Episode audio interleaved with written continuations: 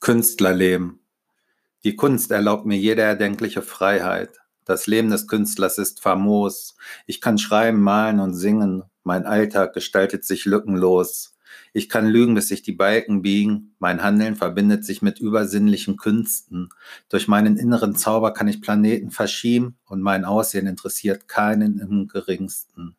Wenn ich will, schreibe ich erotische Gedichte und verwöhne mich selbst mit einem Orgasmus. Wenn mir danach ist, stemme ich geistige Gegengewichte und bestelle mir einen von Gott erdachten Seelengruß.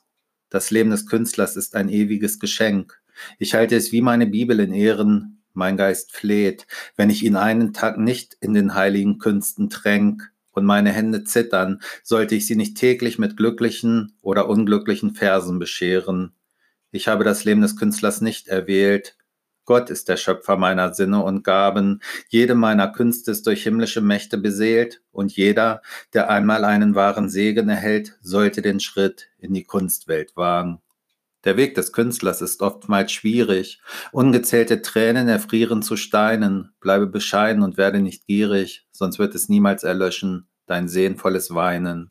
Lebe die Kunst, die in deinem Geiste haust, finde die kreative Liebe deines Lebens heraus, Spiele gewissenlos mit Worten und Farben, sei obszön in Zeichnung und Schrift, und wenn dir danach ist, fotografiere auf der Straße den toten Raben. Nicht du, du Künstler, sondern der Mörder produziert das Gift.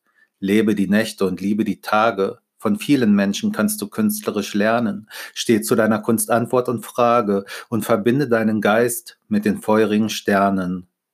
Ich bin den Weg des Künstlers gegangen und werde ihn mein Lebtag fortführen. Niemals lasse ich mich von jämmerlichen Befehlen im Geiste fangen, denn dann würde ich sie mir selbst versperren, die geöffneten, kunstvollen Türen.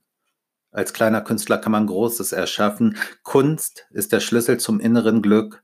Es ist zu herrlich, wenn nicht Verstehende verständig nicken und gaffen mit einem niemals begreifenden Blick.